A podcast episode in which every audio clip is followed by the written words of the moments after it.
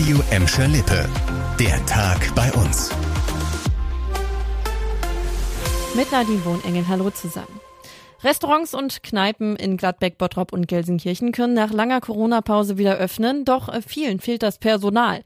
Viele Mitarbeiter haben in anderen Branchen einen Job gefunden und der Gastronomie den Rücken gekehrt. Lars Martin vom Hotel- und Gaststättenverband befürchtet, dass der Personalmangel die Wirte bei uns noch lange beschäftigen wird. Wobei der eine Gastronom die Krise besser wegstecken wird als der andere.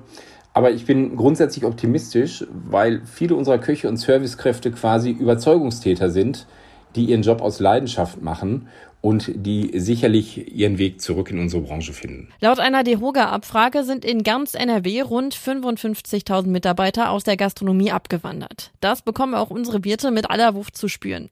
Die Arbeitskräfte, die noch da sind, müssen ordentlich knüppeln, wie uns Johannes Müller vom Hexenhäuschen in Gelsenkirchen-Bur erzählt hat. Ich sag mal, die, die Leute arbeiten statt eine Fünf-Tage-Woche eine Sechs-Tage-Woche und äh, die arbeiten auch viel zu viele Stunden. Ne? Und ich sag mal, die Aushilfen, die in, den, in der Küche fehlen, die, die, die, die Spülkräfte und so und Küchenhilfen, die, werden, die, die ersetzen wir Köche. Ne? Und äh, ich sag mal, wie lange soll das gehen? Und so geht es vielen Wirten bei uns. Deshalb legen einige einen zusätzlichen Ruhetag ein oder bieten weniger Speisen an. Zwei Schüler des Heinrich-Heine-Gymnasiums in Bottrop haben eine Hand entwickelt, die sich per Gedanken steuern lässt.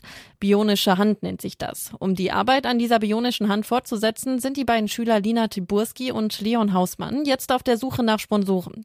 Es gebe für ihr Projekt auch praktische Anwendungsbereiche. Zunächst einmal ist es natürlich, eignet sich das ganz gut als Prothese für körperlich eingeschränkte Menschen. Andererseits eignet sich aber ja den Roboter, den wir entwickelt haben, auch beispielsweise sehr gut in der Industrie. Man kann zum Beispiel damit Gefahren Gefahrenstoffen hantieren oder ähnlichem, was man vielleicht selber jetzt nicht gerne anfassen würde.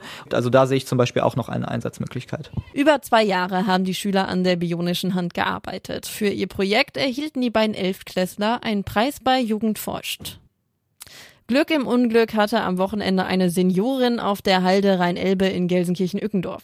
Während eines Spaziergangs am Samstagnachmittag verlor sie den Halt und äh, stürzte gut fünf Meter einen Steilhang hinab. Brombeersträucher federten den Aufprall ab. Allerdings konnte sich die Frau nicht mehr selbst aus dem dornigen Gestrüpp befreien. Die Gelsenkirchener Feuerwehr musste die Sträucher mit einer Heckenschere zurückschneiden, um die Seniorin zu befreien. Sie kam mit einigen Kratzern davon. Das war der Tag bei uns im Radio und als Podcast. Aktuelle Nachrichten aus Gladberg, Bottrop und Gelsenkirchen findet ihr jederzeit auf radio und in unserer App.